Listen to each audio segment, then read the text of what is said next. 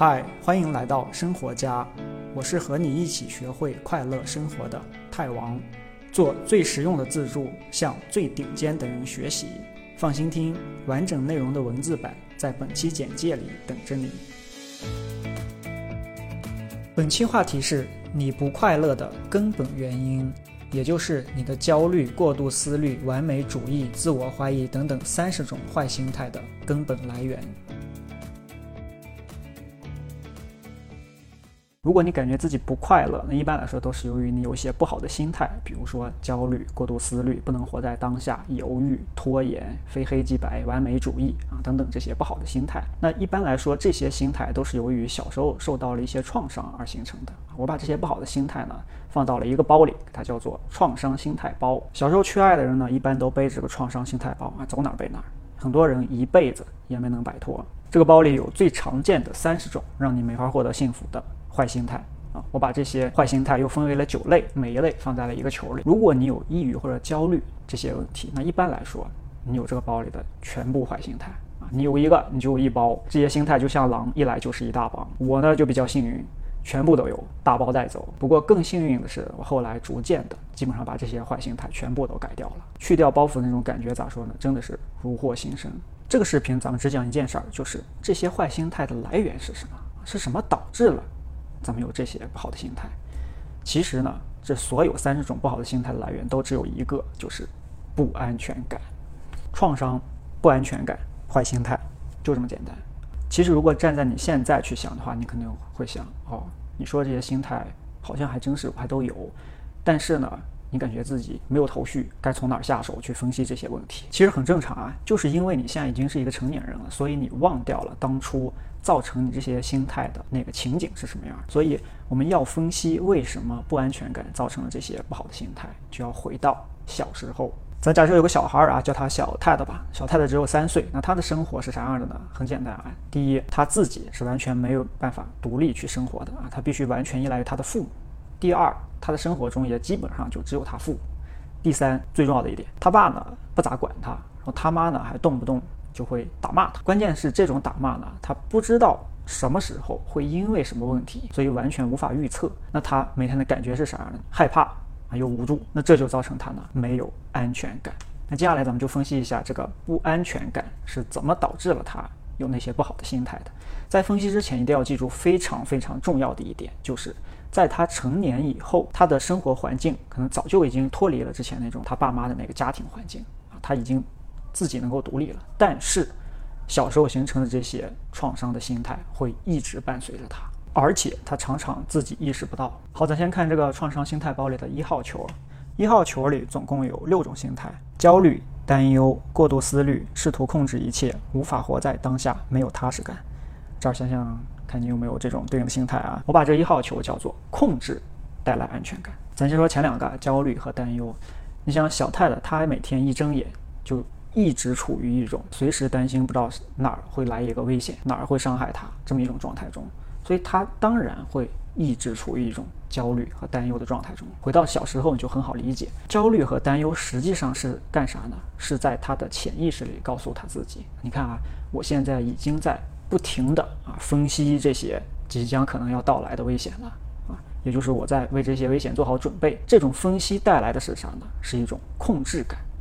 控制感带来的又是啥呢？控制感带来的是安全感。这就是为什么他会焦虑和担忧。有焦虑带来控制感，带来安全感，这就是焦虑的本质。好，再说过度思虑。过度思虑是啥呢？就是脑子里不停的想想想，对吧？那对于小太子来说呢，他在想啥？他就在坐在那儿想。昨天如果我哪块能做得更好一些的话，是不是我妈就不会骂我了？或者是今天我能干个啥事儿，对吧？把哪块干得更好一些，让我妈看能不能夸我两句。站在你现在成年人的角度，肯定你会想，你一个三岁小屁孩，你在那儿想半天有啥用嘛，对吧？但是你回到他那个角度，你想想，正因为他是个小屁孩，他在自己的实际生活中，他啥也干不了，他唯一能控制的工具就是他的想。是不是我就能把啊接下来哪些要发生的事儿的各种细节我全给他想到，对吧？然后提前做好准备啊，这样的话我是不是就能有一种控制感，进而有一种安全感？这种过度思虑的心态呢，会一直伴随着你到成年。你别看他三岁，你现在三十岁了，你还是会不停的过度思虑。其实你理性的坐下来一想，不用别人说，你也知道，你一天在那儿白天不停的想，甚至晚上半睡半醒的都在那儿想，你想出来个啥嘛？其实百分之九十九点九的时间都被你浪费了，但是你就控制不住，为啥呢？根本原因就是这一点，控制感带来了安全感。那再说下一个，试图控制一切啊，这就很直观了啊，就是你想控制你生活中的各个方面啊，什么感情、事业、学业，你就有掌控感嘛，然后你就有安全感，对吧？因为我全算到了，我全想到了。我全控制住了，这样的话就没有东西能伤害我了。其实这就是你内心的潜台词。好，下一个无法活在当下。活在当下这四个字，你肯定经常听说，经常看到，但是你有点烦，我知道，因为你不是不想活在当下，你是不停的在担忧未来，所以你不能活在当下，对吧？就以小太太来说，她一天随时不知道啥时候又会被打被骂。你让他活在当下啊，是吧？好好享受这一刻，他可能吗？你就觉得让你活在当下，这种感觉就跟给你说压力不要太大这种屁话是一样的，对吧？又不是你不想。就像现在你门口来了一群狼，然后别人让你仔细的品味碗里这碗饭，你觉得可能吗？下一个没有踏实的感觉，这个其实跟无法活在当下是一样的啊。你像放到小太太她那个环境中，她每天都在担心要发生什么危险，所以她肯定不可能踏踏实实的生活，对吧？而很多年以后啊，即使他长大了，他也一直感觉自己就是飘在空中的，被风吹来吹去。他想抓住个什么东西，或者是有一种从内而外踏实感，没有。他可能在内心很羡慕自己哪个朋友啊，他会在心里想：这活一天傻不拉几的，学习也没我好，赚的钱也没我多，但他咋就能总是能乐乐呵呵的感觉那么开心呢？看见了一包辣条。哇，辣条就跟他没吃过似的。其实他昨天可能才吃了。他其实很想体会到他那个朋友看到的这个世界，感受到的这个生活是什么样的。好，来到二号球。二号球里有啥呢？高期望，害怕平庸，低自尊，觉得自己不值得被爱，自虐。第一个高期望，其实泰德他这些年一直活得很累啊，感觉自己从来就没有放松过。他永远是。把目标设的在自己的头上一米那么高，对吧？永远是垫着脚尖、伸着手这么一个状态。那为什么这样呢？两个原因。第一，达到一些比较高的目标，会让他觉得自己有价值，而这种价值感带来的就是一种安全感。其实他内心的潜台词是啥呢？是妈，你看我这回又考了一百分，或者妈，你看我这回赚了这么多钱，你觉得我是不是值得你的爱了？其实这才是他内心的想法。第二，我认为这也是人类进化出来的一种帮助你走出这种当前生活困境的一个设定，就是啥呢？通过你设定更高的目标，然后达成这些目标，从而走出你原始的这个环境。这就是为什么其实你会发现一些社会上很成功、很有钱的人，他们过得并不开心啊。他们对自己的期望很高，即使是已经赚了很多的钱，已经是公司的什么副总、老总，但是。他永远对自己不满意，他老是觉得自己还做得不够好。下一点，害怕平庸。其实害怕平庸呢，跟高期望差不太多啊。有害怕平庸这个想法的人，一般内心里潜台词都有一点，觉得平庸的人都是 loser。但是接下来这句话你一定要记住，就是害怕平庸的人，其实他不是害怕平庸，而是害怕再回到自己那个黑暗的过去。其实这个问题困扰了我自己很长时间啊，我也是花了很长时间才明白了我到底在害怕什么。我表面上看呢，我害怕的是。自己如果不能成功，不能赚很多钱，就会滑到一个贫穷的一个地步啊，可能会失业，然后我可能会住不起房子啊，可能会吃不起饭。其实你内心害怕的时候，不是当前你变穷变平庸，而是你觉得如果我不从我当前这个梯子再往上爬，我就会掉到一个深渊里边。而这个深渊是啥呢？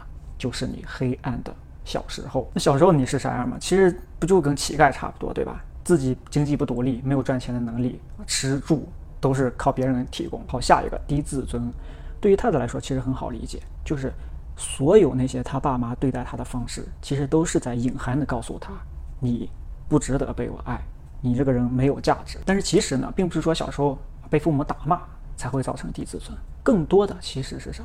只是不鼓励啊，鼓励的很少。这一点其实在中国很常见。你这回考试考了九十五。回去以后，你妈都说：“你上回还考九十八，你这回咋考了九十五啊？你干啥去了？”或者人家隔壁那小花考了一百，你咋才考九十五？你就很难得到你父母的鼓励。很多的中国父母啊，都是就一直要求你达到一个更高的目标，很少对你表达爱、表达鼓励。从来没有人告诉过你，你只要来到这个世界上，你就值得被爱，你不需要做任何事情，就现在你这样就已经足够了。下一个自虐就是啥？对自己特别狠，今天必须学够十个小时，或者是玩儿这种东西，就是留给 loser 玩儿这个邪恶的东西，会把你拖到充满 loser 的一个地狱，或者是放松是留给成功人士和 loser 的。你啥档次的？你也敢放松？好，咱接下来看三号球，犹豫、分析性瘫痪、拖延、自我怀疑、浅尝即止。我把这三号球总结为不行动。带来安全感。好，先看犹豫和分析性瘫痪这两个，就是啥？就是他做一个决定，可能得花三个月，甚至三年时间，他都决定不好到底要选哪条路。一般来说呢，普通人做不出选择，主要是两个原因。第一个呢是不知道自己想要啥，也就是说目标不清晰；第二个是不知道自己的价值观是啥，也就是这个筛选条件不是很清晰。但是对于泰德来说，还要再加上一个更严重的一个问题，就是啥？由于不安全感而导致的害怕。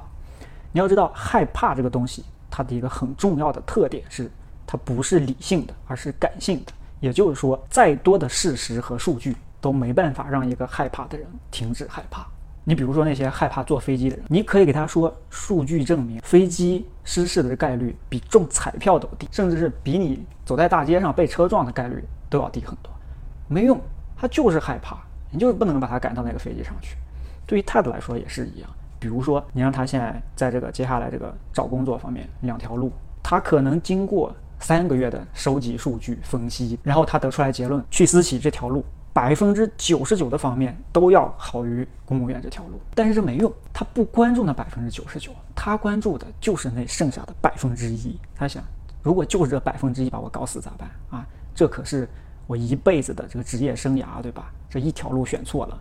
那我可一辈子就全毁了啊！如果你再确定成百分之九十九点九没用，他会把那剩下的零点一再给你放大到百分之九十九。这就是为什么害怕的人，你给他摆事实、讲道理是没有用的。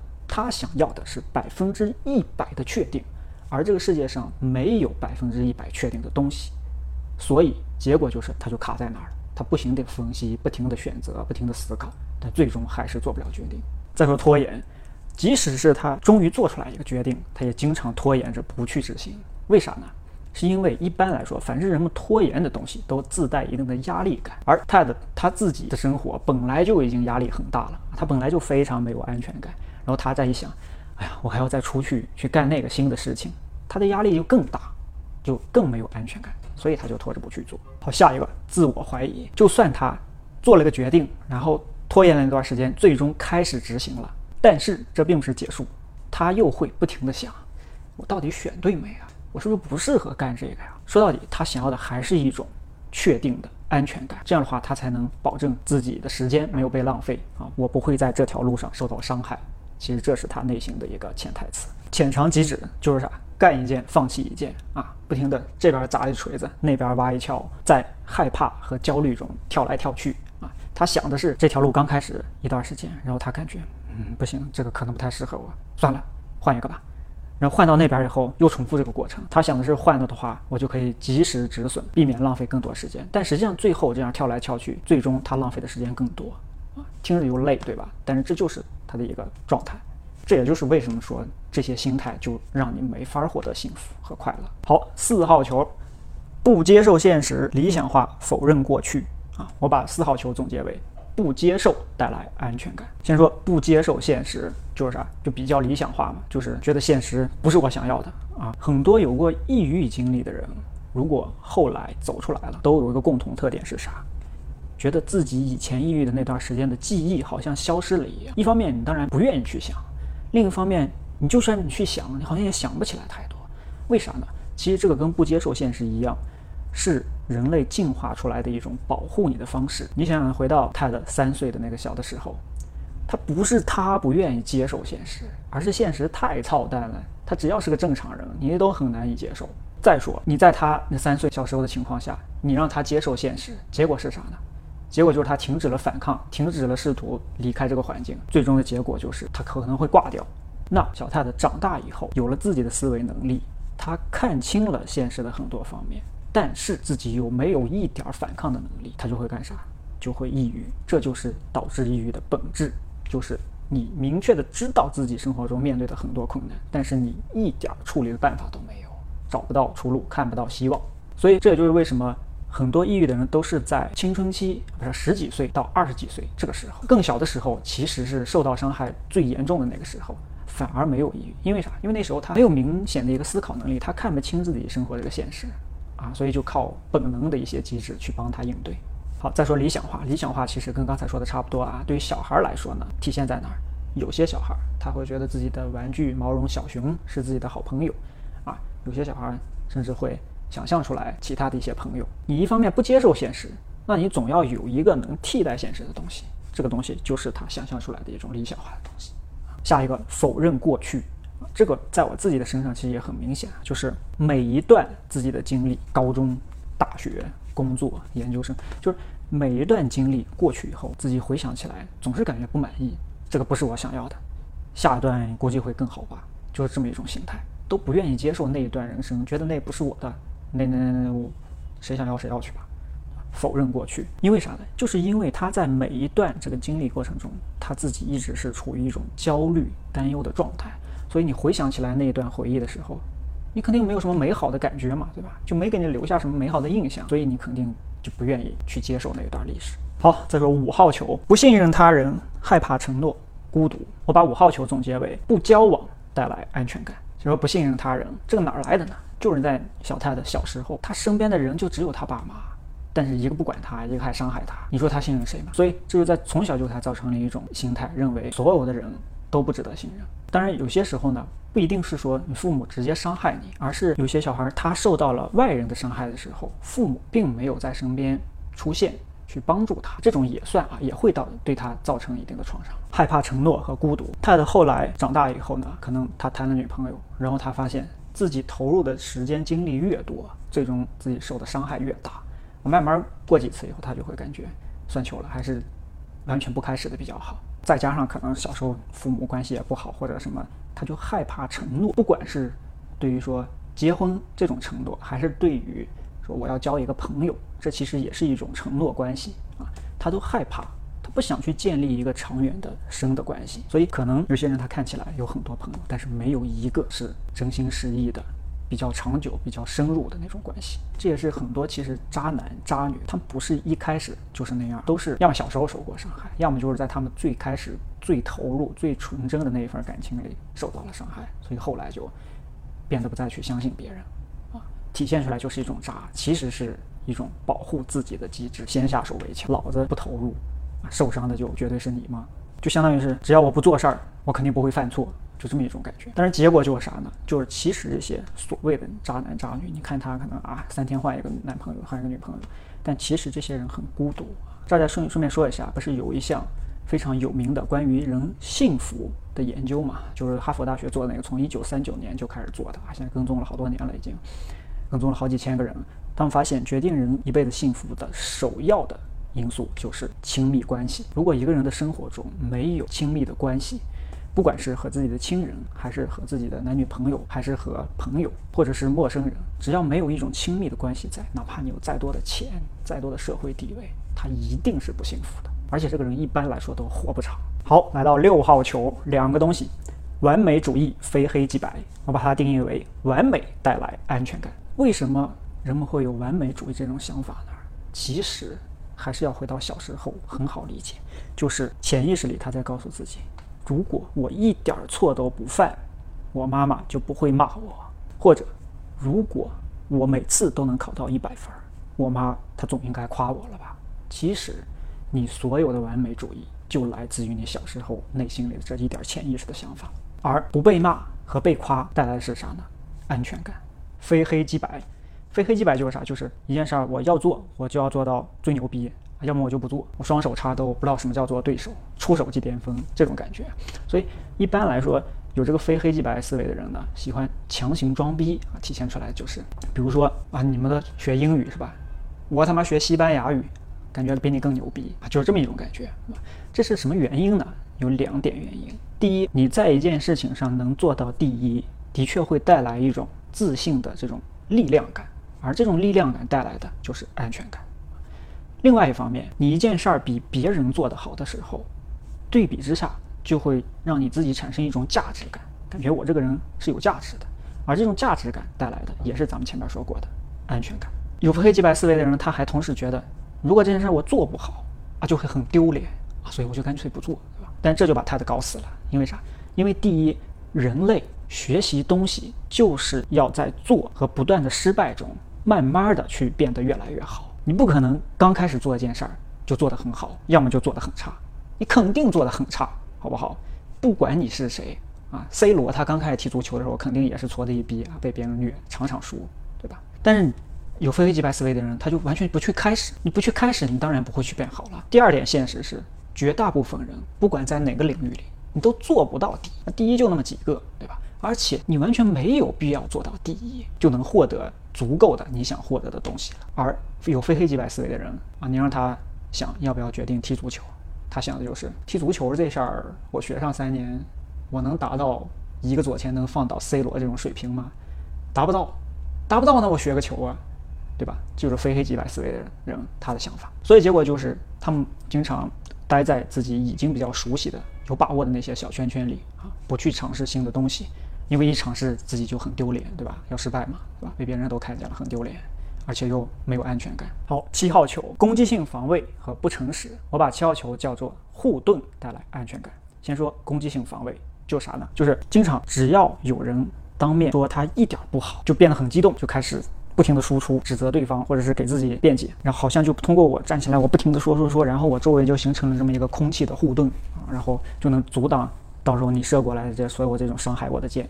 就这么一种感觉，就像河豚遇到一点危险的时候，把自己先吹成气球，然后身上还长满了刺。下一个不诚实，其实很多小时候受过创伤的一些小孩都是。撒谎的高手，我这么说是因为其实我以前也是这样的。为什么他要撒谎呢？其实跟上上一个这个攻击性防卫是一样的，就是他不是真的去想撒谎，人的行为都是为了适应生活环境而演化出来。因为在他小时候那种环境里，他可能经历过，比如说由于他昨天撒了个谎，最后他妈被他骗过去了，没骂，或者说由于撒了个谎得到了什么好处，慢慢他就觉得哦，撒谎原来能给自己带来安全感，所以他就形成了撒谎的习惯，并不是说他就是天生就是个坏蛋。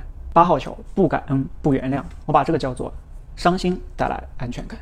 先说不感恩，其实啊，不感恩和不原谅这个八号球是所有这些心态里边最难去改变的。不仅是这些受过创伤的人，他难改变，就是普通人他都很难去做到。就圣经里说的那种，左脸被别人抽一下，然后你说来来来，右脸再给我一下，就这种感觉。或者是你在大街上，你在那儿买奶茶排队呢，突然过来前面有个人插你队，还骂你，你又不认识他。但是所有的你看，不管去看圣经，看什么佛教、佛经，什么哲学，各种哲学，跟你说的都是你唯一的、最好的解决办法就是原谅他。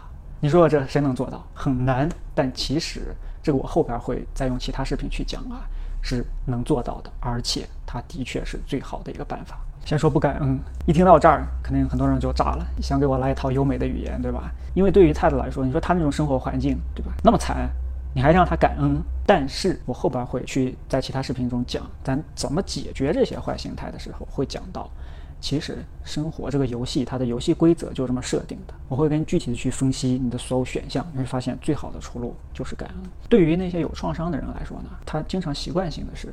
不仅不感恩，而且喜欢沉浸在悲伤里边。为什么人们喜欢沉浸在悲伤里边呢？然后还经常心情越不好的时候，越喜欢听一些伤心的歌、慢歌，是因为这种伤心是一种熟悉的感觉。你虽然自己伤心，但是你又感觉很安全、很熟悉、很舒服。这就是为什么。好，下一个不原谅，在这儿就不太多说了啊。这这这，反正听起来就比那个不感恩更过分，对吧？就是别人尿我脸上，你还让我舔一舔，说真香，这种感觉，对吧？但是说到底，这个游戏你要想玩好啊，就是得学会感恩，学会原谅啊。就是不管生活扔给你什么东西，扔给你什么样的遭遇和经历，只要你这一辈子生活的目标是过得快乐，你就必须得感恩，必须得原谅。啊，没有其他的，这就是生活这个游戏的设定规则。好，最后一个球，两点：成瘾和莫名的愤怒。我把九号球叫做逃避带来安全感。先说成瘾，有创伤经历的人比其他人更容易成瘾啊，不管是喝酒、嗑药，还是看片儿或者其他容易成瘾的一些东西。为什么呢？其实是两点原因啊。第一，这些东西帮助你暂时的逃避现实，让你感觉过得比较舒服一点、安心一点。第二是。这些东西其实都有一种缓解焦虑的作用。两口酒下去以后，你感觉很爽，对吧？啥都不想了。承认这个问题，我也会单独在其他视频里再去说啊，记得关注。最后一点，莫名的愤怒，这一点呢，其实困扰了我非常非常长的时间，大概有十好几年啊，就是我无时无刻的有一种这个愤怒的一种感觉。在跟外人在一块儿的时候，肯定一般不会表现出来，但是自己一个人的时候，就经常就是想骂人或者想打个什么东西。当然没有暴力倾向啊，就只是有那么一种感觉。但是我一直没有想明白，我到底在生啥的气，或者是我在生谁的气？看了很多的国外的资料，也没有找到答案。但是最后我把这个事情想明白了，其实答案很简单，就是啥？就是让你愤怒的人和事你不记得，所以你这个愤怒没办法导向到某一个目标上，所以得不到释放，所以你就一直愤怒。那是什么事情，什么人呢？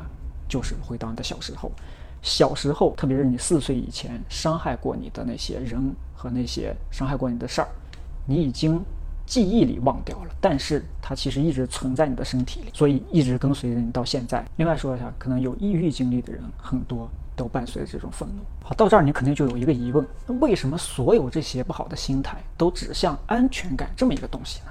为什么安全感这个东西这么重要？要解释这个问题，就要从生物进化的。这个角度去理解啊，因为人说到底就也是一个地球上进化出来这么个生物嘛，对吧？那其实人所有这个身体以及心理的运行机制的设计，都围绕的只有一个目标，就是生存。而从马斯洛的需求层级里，我们能看到，要满足生存这一个目标，第一级最基本的当然是首先要满足你的生理需求，比如说食物、水、睡眠、空气啊这些最基本的东西。那紧接着下级是什么呢？安全需求。这就是为什么安全感对人来说这么重要。其实你仔细的观察和思考一下，就会发现，在这个社会上，所有人做的这些所有事情，基本围绕的都是安全感。首先从最常见的来说，为什么人要好好的学习？我要赚钱，然后买了一个普通的车，再买一个更好的车，要升级更大的房子，要获得更高的地位，其实是为了啥？不管他在哪一级上，他的安全感都不够。他总是想着，如果我有更好的车、更好的房，我有更多的钱，我就心里更有安全感。而且心理学里所有的那些认知偏差，好几十种认知偏差，其实都能归结到为了追寻安全感。比如说有一个著名的实验，就是呢，比三段线的长度，让你找出来里边哪根线最长。只要是一个正常人都能明显看出来其中哪根线是明显最长的。但是他把你放在一个屋子里，十个人有九个都是托，那九个人都说。最短的那根儿是最长的，然后被试的那一个人犹豫一会儿以后，也跟着那些人说：“哦，那个最短的是最长的。”为啥呢？像这种趋同效应，其实都是为了获取安全感。其实人做的很多事情都是为了安全感，只不过自己意识不到。意识到了以后，你会发现，人能为了安全感做出来的事情，简直是毫无下限。让你目瞪口呆。你就比如说，一个人日复一日，连续几十年忍受着一份自己完全不喜欢的工作啊，上班跟上坟一样，就是为了那点钱。其实为乎是为啥？为了安全感。你说他没有想过要离开这份工作吗？绝对想过，每个人都想。但他为啥没有呢？最后，安全感嘛。啊，如果我现在换份工作，辞职了，或者我去创业了，风险都多高啊，对吧？那不就没有安全感了吗？以及你比如说。啊，几千万人跨去考这个公务员，往这一条路上往死里卷，为了安全感。还有比如说有的贪官啊，自己家里已经床底下塞满了几百万、几千万的现金，什么金条，他为什么还要贪呢？结果贪了两年，才不到五十岁被抓住枪决了。安全感，不安全感就是一种害怕，而害怕。就是我刚才说到的，它不是理性，它就是有再多，它永远关注它没有的那百分之一，无限往下分割，它总之它是不永远不会满足的。接下来要说的一点是，其实所有这些坏心态带给你的安全感，都是一种假的安全感，是一种幻觉。比如说你过度思虑，自己耗费那么多自己时间和精力、能量去想，最终你想出来个啥？但是千万不要怪自己，因为所有咱刚才提到这三十种坏心态。其实，在你小的时候，在 TED 小的那个时候，它都是最好的心态，最好的工具。这些心态都是人类进化出来的一种应对小时候那种环境的一种本能。所以，其实我们应该感谢。小时候这些心态帮助我们度过了那些比较艰难的生存环境，但关键就是在小时候。现在你已经长大了，你早就已经脱离了以前小时候的那个生存环境，你的环境已经改变，但是那些心态一直伴随着你。新的环境，旧的工具，两者不匹配，不适应，导致了你现在不开心。好，这个视频内容就讲完了啊，咱们总结一下：第一。小时候受过创伤的人，一般来说都会形成一些这个不好的心态。我把它放到了一个创伤心态包里边儿啊，包含了三十种最常见的让你无法获得快乐的心态。第二，所有这些心态的原因都是不安全感。第三，为什么指向安全感这么个东西呢？是因为人这个进化出来的生物，它围绕的一个目标就是生存，而安全感是生存第二重要的东西。第四，一定要记着，这些不好的心态，实际上在我们小时候导致我们创伤的那个环境里，它都是好心态，是因为后来我们自己的生活环境已经变了，但这些心态没有变，两者不适应，所以造成了我们目前不能快乐幸福的生活。好，这是本期视频关于所有这些让你无法快乐的坏心态以及安全感的内容，怎么去解决这个创伤心态包里边每一个不好的心态。我会在后边视频里边单独的去讲，记得关注、点赞。我的所有内容都会首发个人网站 tedworld.com，内容包含怎么拥有更好的生活心态、认识这个世界、认识自己，以及怎么变得更厉害。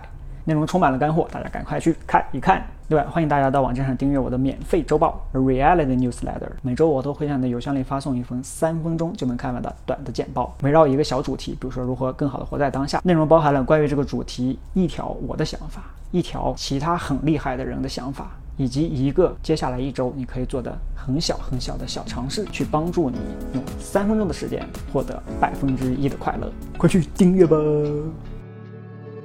恭喜你离学会快乐生活又近了一步。别忘了订阅这个栏目。我是泰王下期这里等你。